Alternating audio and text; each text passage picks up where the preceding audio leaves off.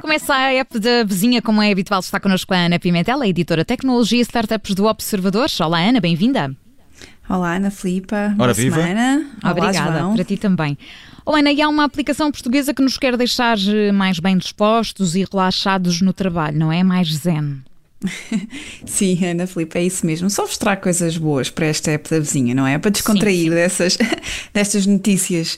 Ah, mas sim, na verdade é aqui um, um dois em um, porque, bom, se estivermos mais bem dispostos e relaxados no trabalho, isso depois também acaba por influenciar tudo o resto, não é? São relações que se alimentam. E é mesmo isso que faz o Oli. Portanto, aqui Oli com H-O-L-I. Um, e o que é que é este Oli? Perguntam vocês. Não é? O que é o Oli? Sim.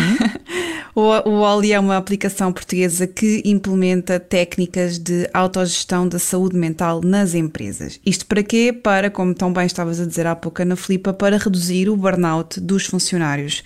Que o burnout é, é, é um esgotamento motivado, vá por um, um estado de exaustão, muitas vezes ligado a situações de stress no trabalho ou muita, ou, ou muita carga laboral e também tem sido aqui uma das grandes preocupações desta pandemia, não só o burnout profissional, mas também o parental. Portanto, é aqui um tema que está bastante na ordem do dia. Mas é, é onde é que eu encontro essa, essa aplicação, eh, por exemplo, no meu smartphone? Como é, que, como é que eu faço? É possível, por exemplo, instalar?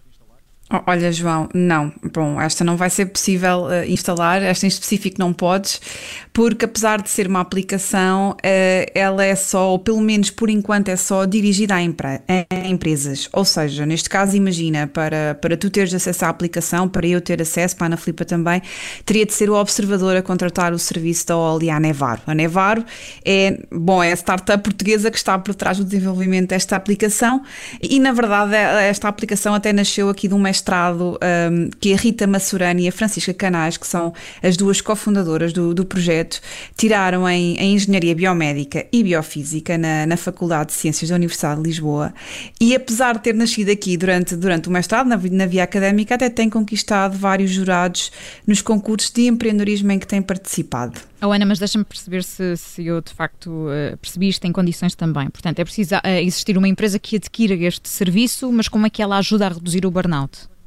Olha, uh, Ana Filipa, bom, a história é aqui um bocadinho interessante porque a Rita e a Francisca queriam, na verdade, até queriam desenvolver soluções que conseguissem ver o estado emocional da pessoa através de sinais fisiológicos, ok? E aqui como é que elas queriam fazer isto era recorrendo a uma metodologia que tem por base jogos.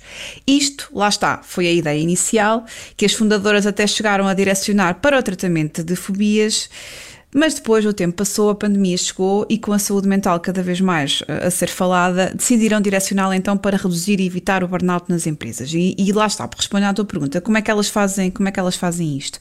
Pegando na mesma tática dos jogos que há pouco vos falei, uh, mas aqui aliando a, a, conceitos e a práticas que promovem o bem-estar. E estamos aqui a falar de coisas como mindfulness, como exercícios de regulação da respiração, um, sistemas e ferramentas de registros de humor, uh, o journaling, que aqui é uma, uma prática que, tem, que usa a escrita como terapia vá. Um, ou seja, portanto, aqui a empresa, imagina, o observador compra o Wall e a Nevar, não é? A Nevar depois cede esta aplicação ao, ao, aos, aos funcionários da empresa, eles vão tendo acesso a estas ferramentas uhum. e, mediante os exercícios que cada trabalhador vai fazendo, a app vai classificando o estado em que a pessoa se encontra, aqui sempre nesta lógica de prevenir que cheguem a um estado de burnout, um estado já mais grave, e como é que elas classificam? Aqui como se de um semáforo se tratasse. Portanto, quando detecta aqui uma situação de perigo, eh, num, num, colaborador em específico, esta aplicação, eh, se achar que o trabalhador precisa de apoio especializado, então depois também encaminha essa pessoa para um dos parceiros que a empresa já tem na área da saúde, como o Hospital da Luz, por exemplo. É, é um dos exemplos. Ana, mas uh, depois a empresa vai saber como é que está cada um dos trabalhadores? Pois, não, João Alexandre, não, não, não é isso que, que se pretende. Aliás, segundo aquilo que, que, que a fundadora explicou ao Tiago Neto, que assina uma peça mais completa sobre a história aqui da Oli no nosso site, depois os nossos ouvintes podem, podem também ler, os empregadores não os, os, empregadores têm, na verdade, acesso a uma análise agregada do estado da empresa, ou seja, conseguem ter uma perspectiva geral global sobre como está o bem-estar dos, dos, seus funcionários, mas não dos colaboradores individual, individualmente.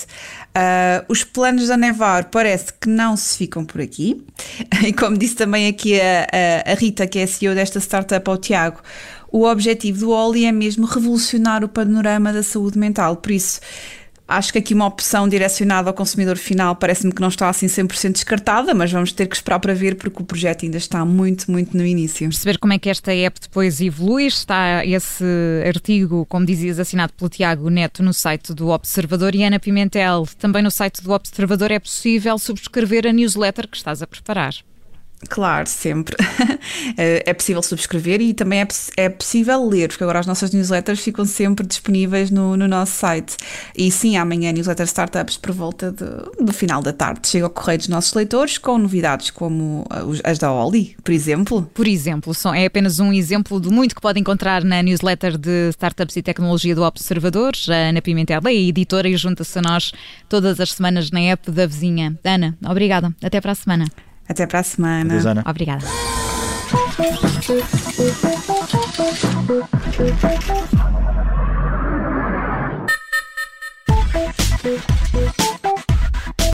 Obrigada por ter ouvido este podcast. Se gostou, pode subscrevê-lo, pode partilhá-lo e também pode ouvir a Rádio Observador online em 98.7 em Lisboa e em 98.4 no Porto.